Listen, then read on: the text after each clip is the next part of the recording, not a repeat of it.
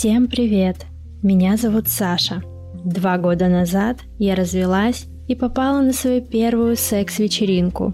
Это разделило мою жизнь на до и после. Я накупила откровенных нарядов, отнесла на мусорку антидепрессанты и завела секс-блог.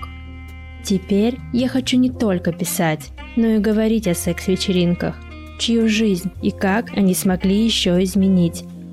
Секс-вечеринка – это волшебная таблетка, раскрывающая нашу сексуальность, или серая зона, разрушающая традиционные отношения.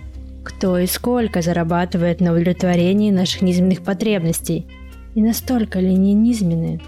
Как разрешить себе пойти на вечеринку и какие правила нужно соблюдать, чтобы получить удовольствие, а не словить нервное расстройство?